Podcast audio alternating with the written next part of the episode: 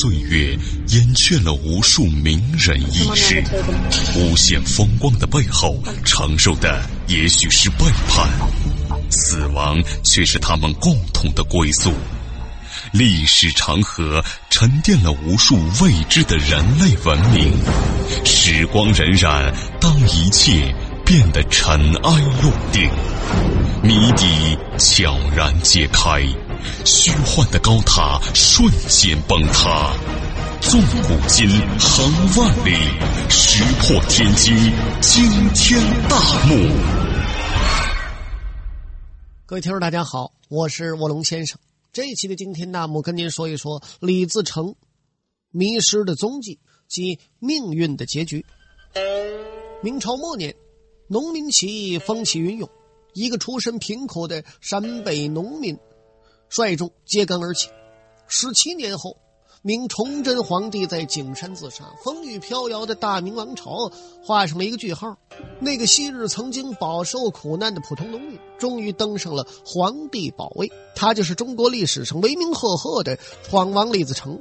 然而，他在北京登基之后没多长时间，李闯王的命运再次骤然逆转，他屡战屡败。公元一六四五年，李自成兵败九宫山。与过去无数次神奇的化险为夷不同的是，这一次他失去了所有的机会。那么，咱们遍览明清两朝官方历史文献以及诸多私家著述，大都呢对李自成的人生结局做过记载。兵败九宫山，最终呢被当地乡勇围困，死在乱军之中。公元一六四五年五月，湖北通山县九宫山。在清军铁骑的围追堵截之下，李自成一路南撤，逢战必败，是溃不成军。这一天呢，李自成逃到了湖北九宫山，和前来追杀的英亲王阿基格再次激战，可以说打的那是惨不忍睹。九宫山之战呢，咱们应该说是两战，一战呢是在清朝军队穷追李自成到九宫山下，这一仗李自成是全军覆没。只带了二十来个人，突出重围。一路之上呢，李自成又被当地的乡勇拦截，随行余部四散逃逸，大伙都跑了。最后，李自成也单枪匹马落荒而去。然而，险峻陌生的九宫山，让李自成的逃亡变得异常的茫然而又倍尝辛苦。童文义，湖北大学教授，对中国明清历史有过极为深入的研究。那么李自成最终的下落和结局，强烈的吸引着童教授的好奇心。在几年的时间里呢，他曾经无数次亲赴九宫山进行实地考察。在考证之后，他对当年的情况做了如下推测：首先呢，就是李自成刚刚翻过牛骑岭，到达小月山，由于势单力薄，李自成呢。在朱寨的外头被当地乡勇团团包围，被杀身亡。那么，这就是今天位于湖北省通山县九宫山境内的闯王陵。据载呢，李自成当年就是逃到这儿落难被杀。那么，咱们首先来看对阿基格奏报的考证。为什么呢？洪恩义说：“事情并非如此简单。他在《清世祖实录》第十九卷之中发现了一段记录，同样呢，也被其他很多专家学者注意到了。正是这段记载，将李自成生命中最后一段历史变得扑朔迷离，李自成最终的命运也将因此而充满变数。话说当年。”负责一路追剿大顺军的英亲王阿基格，在九宫山之后，曾经马上表奏朝廷，报告说李自成逃跑之后被九宫山当地的乡民包围，没法脱身，最终呢上吊身死。这位专家叫刘仲日，是中国社会科学院历史研究所的研究员。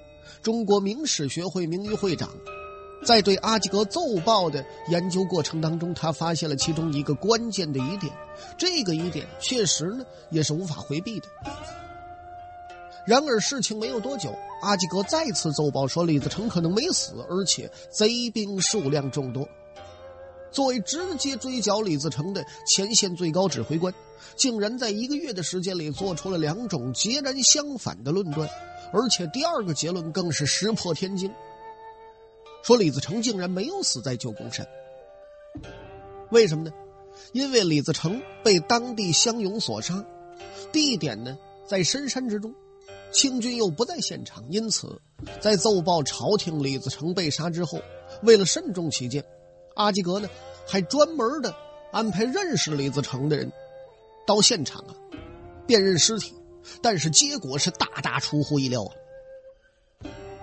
咱们再来看，王荣生是中国社会科学院历史研究所研究员，中国清史学会会长。根据清宫档案和历史记载的深入研究，王荣生发现阿基格并没有掌握真正的李自成已死的确凿证据。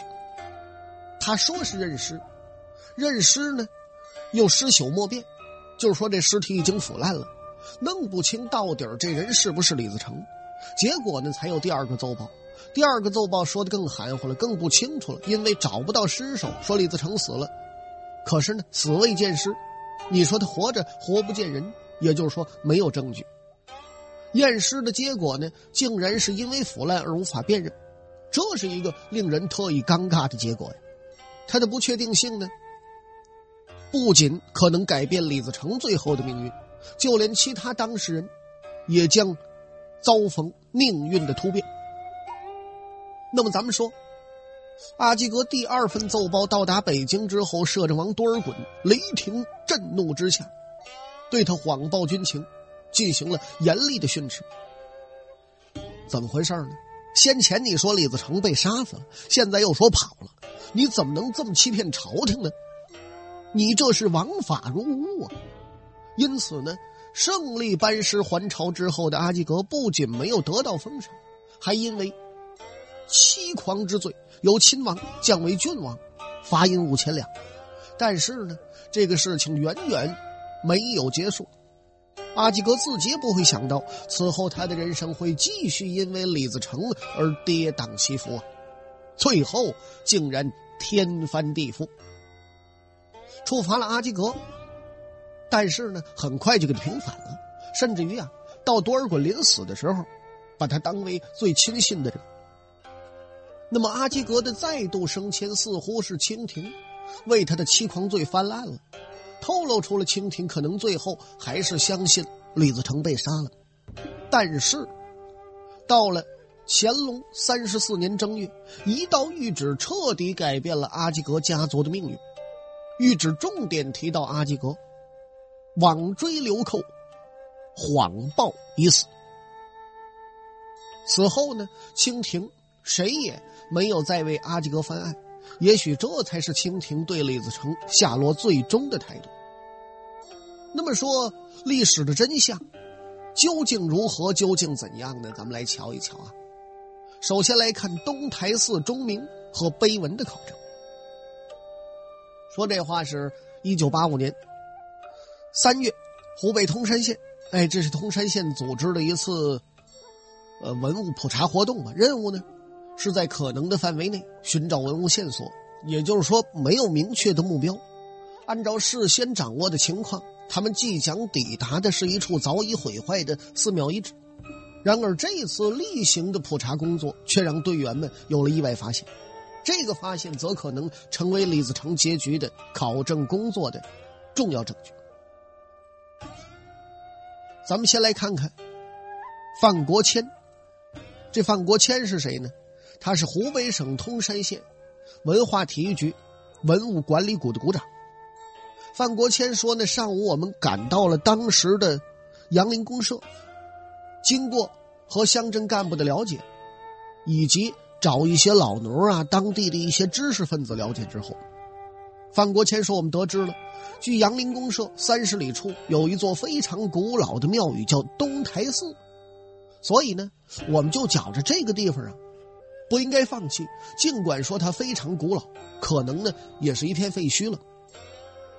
等到了之后呢，范国谦说：“首先我们发现那地方还真不错，树木竹子长得很好，啊，很是一个建庙的地方。但是，瞧见这座庙的时候，到处也是残垣断壁、杂草丛生。那么大伙儿仔细这么一找呢，好像发现了一个铁钟的底儿，露在砖石碎瓦堆的上头。这样呢，就雇了俩民工，花了三十块钱，让他们帮着把这钟啊给掏出来。那么在挖出铁钟之后，大伙儿开始查看，并且摘录铁钟上的铭文。突然呢，有几个字映入大伙儿的眼帘。范国谦说：“当摘录到崇祯十七年，闯贼俱安，僧愧无疑，安又衰也的时候，他这心动了一下。范国谦感到，似乎这口钟有格外的价值。”因为根据经验呢，就知道绝非寻常，而且有人提出在寺庙里一定还有功德碑。再次寻找之下，果然和预期是一致的。那么当时呢，庙里也有另外两块碑，但是好像呢和李自成进山没有任何关系，纯属功德性的。接着呢，大伙又把其他颜色、质地不同的几块石碑。都拿过来检查，就是表面上也像石碑的几块石头，也都拿过来仔细观瞧，一共有五六块吧，拼在一起看。最后一拼呢，他们虽然说是散落各处，但仍然是一块石碑。这块碑呢，叫摩阿逸多碑。范国谦这些人就接着读这块碑的碑文，果然。在这块碑第二行也不第三行也有“崇祯之末，独遭闯军”这样一段文字记载。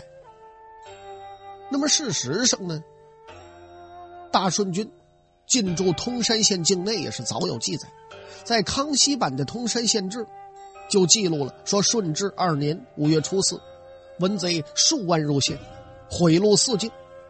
这一点呢。应当也是毫无意义的。尽管东台寺钟鸣和碑文的发现从侧面证实了大顺军队确实曾经到过九宫山，但是能不能就此就断定李自成一定就在其中呢？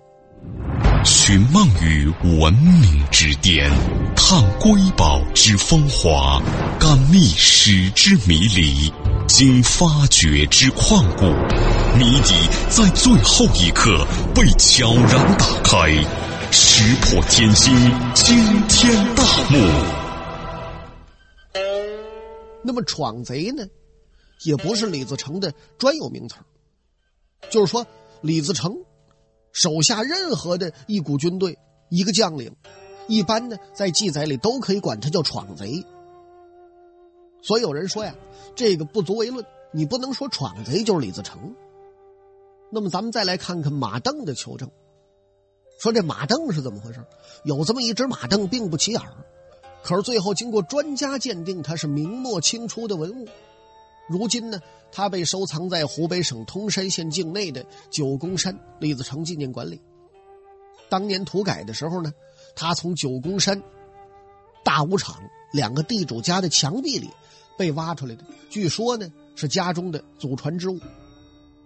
那么说，这马镫到底是怎么回事呢？其实啊，关于这只马镫的渊源，可以在《九宫山志》里头，呃，找到记载。清道光年间，九宫山的牛脊岭，有人说这一天极其普通啊，山坡之上，一户村民正在自己家的田地里头锄地呢，突然呢，刨着刨着当下了，他这锄头啊，好像碰见什么东西了，还特意的硬。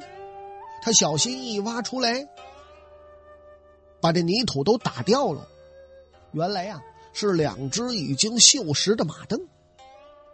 那么这个时候呢，恰好一个挑扁担的货郎，游走四方的江北货郎姓胡，打此经过。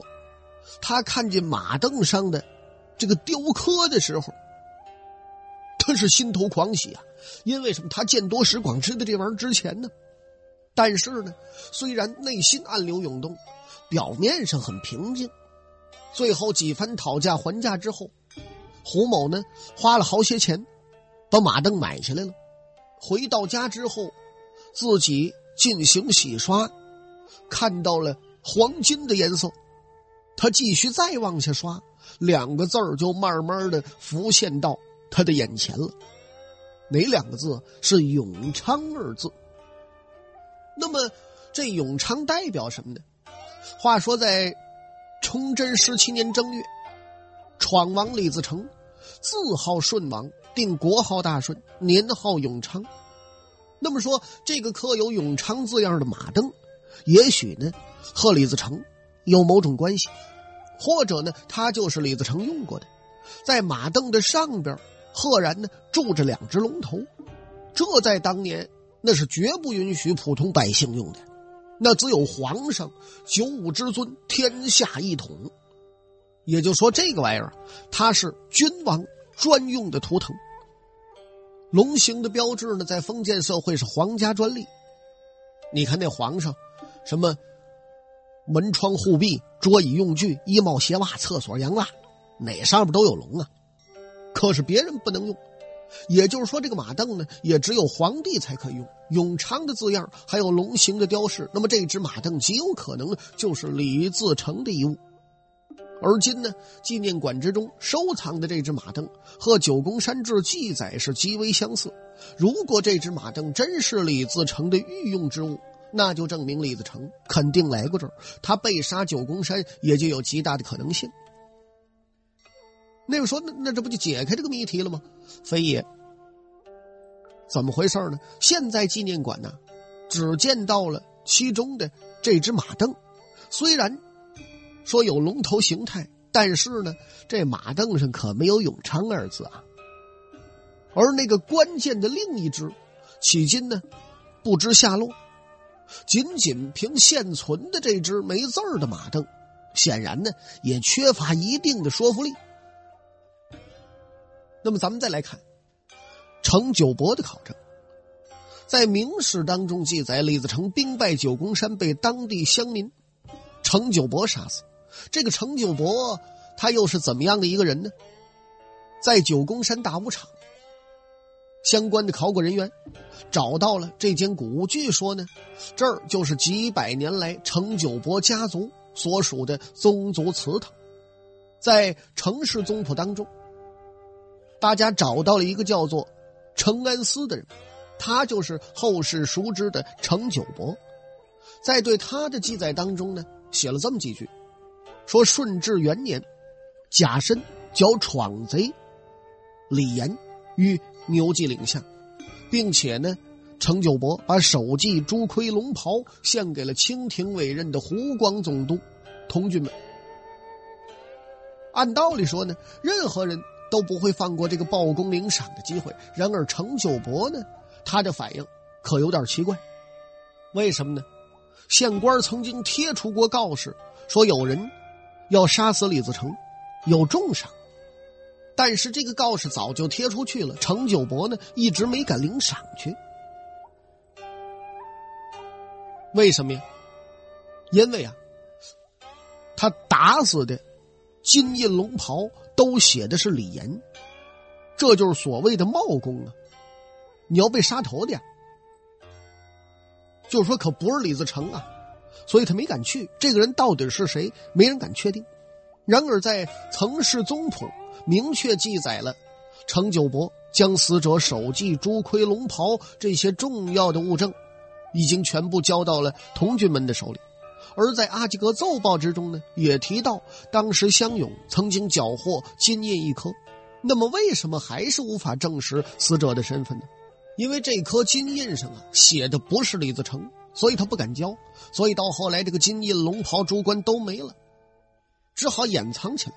所以呢，就说最后丢了。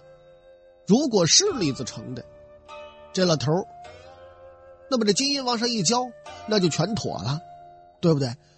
后世之人呢也不必争论了。通山县志中的记载呢说九伯聚众杀贼首于小园口，而城市宗谱呢却是这么记载的。说剿闯贼李严于牛骑岭下，也就是说，没有一个地方明确指出程九伯的确杀死李自成，而只是说杀死了李严。那么李严究竟又是谁？他和李自成什么关系？是不是同一个人？这个呀，还得仔细考证。在相关人员查阅了米脂县志、延安府志等李自成家乡史料之后，发现记载李自成乳名和名字的说法很多，但是呢，唯独没有这个“言”字所以说呀，李自成到底是死是没死，大伙儿一直弄不清楚。如果李自成兵败之时并没有被杀于此，他又可能前往何处呢？那个曾经威名赫赫的李闯王又有怎样的结局呢？话说，公元一六四五年，在清朝铁骑的围追堵截之下，李自成一路南撤。武昌之战之后就下落不明了。虽然正史野史之中有好些李自成兵败九宫山、被襄勇所杀的记录，但是呢，苦于没有如山铁证。史料呢，互相之间又矛盾重重，生死之迷雾锁于九宫山。李自成到底生死如何，下落何方呢？咱们来看奉天和尚墓的这个考证。那我说怎么出来一和尚墓啊？说这话呀，是一九八一年元月，当地考古工作者在湖南。石门夹山寺大路西坡，偶然发现了一座古墓，但是呢，挖开之后，墓葬的形制让他们感到迷惑不解。这种墓啊，这这很少发现，究竟说这里边是一个人呢，还是几个人呢？当时也弄不清楚。但是根据墓葬的形制来看，它是一个完整的体系。此后呢，出土的碑刻。再一次引起了当时的龙锡斌的注意。龙锡斌何许人也呢？是当时的湖南省石门县博物馆的馆长。他说呀，这是一块名为“中兴霞山祖庭红绿奉天大和尚塔名”的这么一块碑文。通过碑文，他们第一次获知了墓主的身份。龙锡斌说呢，这里边有几个事儿。第一。这个和尚他是顺治九年到夹山的。第二呢，他的弟子门徒有数千之众，不是一般的和尚。一目三学的墓葬形制，让大伙儿都掉到屋里屋里头了。在继续挖掘清理的过程之中，考古人员呢又在中间墓穴发现了一只白底青花的瓷坛。瓷坛呢做工十分细腻，釉面呢。竟然装饰有麒麟和凤凰的图案，这种情况啊，让他们感到有点意外。龙锡斌说：“后来呀，把这墓葬打开之后，看见里边有些骨骸，塔名有记载，是舍利子数百枚。这里边呢是舍利子的舍利骨骸，但是真正的舍利子没有发现，那就是骨骸。”龙锡兵看着这只青花瓷坛，他是惶惑不解。这个法号奉天的和尚，绝非一个普普通通的和尚。因为龙锡斌说呢，这种瓷器发现比较少，啊，而且呢，也都没有发现过这种麒麟和凤凰的图案，所以呢，当时的工作人员认为这件瓷器并非一般和尚所用。大家在夹山。施展挖掘墓葬的这个过程之中，还发现了其他几个和尚都用的普普通通的瓦罐。像这样的精美瓷器啊，未曾发现。特别是麒麟和凤凰的图案纹饰清晰，应该是一个有等级的和尚才能用的这么一件器物。那么众所周知啊，出家人作画之后，一般呢。用龛和塔来安置遗体骨尸，但是呢，这位和尚却违背僧规，按照俗礼下葬，而葬俗呢又与本地葬俗是迥然不同。与此同时，压在青花瓷坛上的符号奇特的方砖到底是什么含义，也让大家摸不着头脑。一系列的奇怪现象，让专家们不由得对这位神秘墓主人产生出了浓厚的兴趣。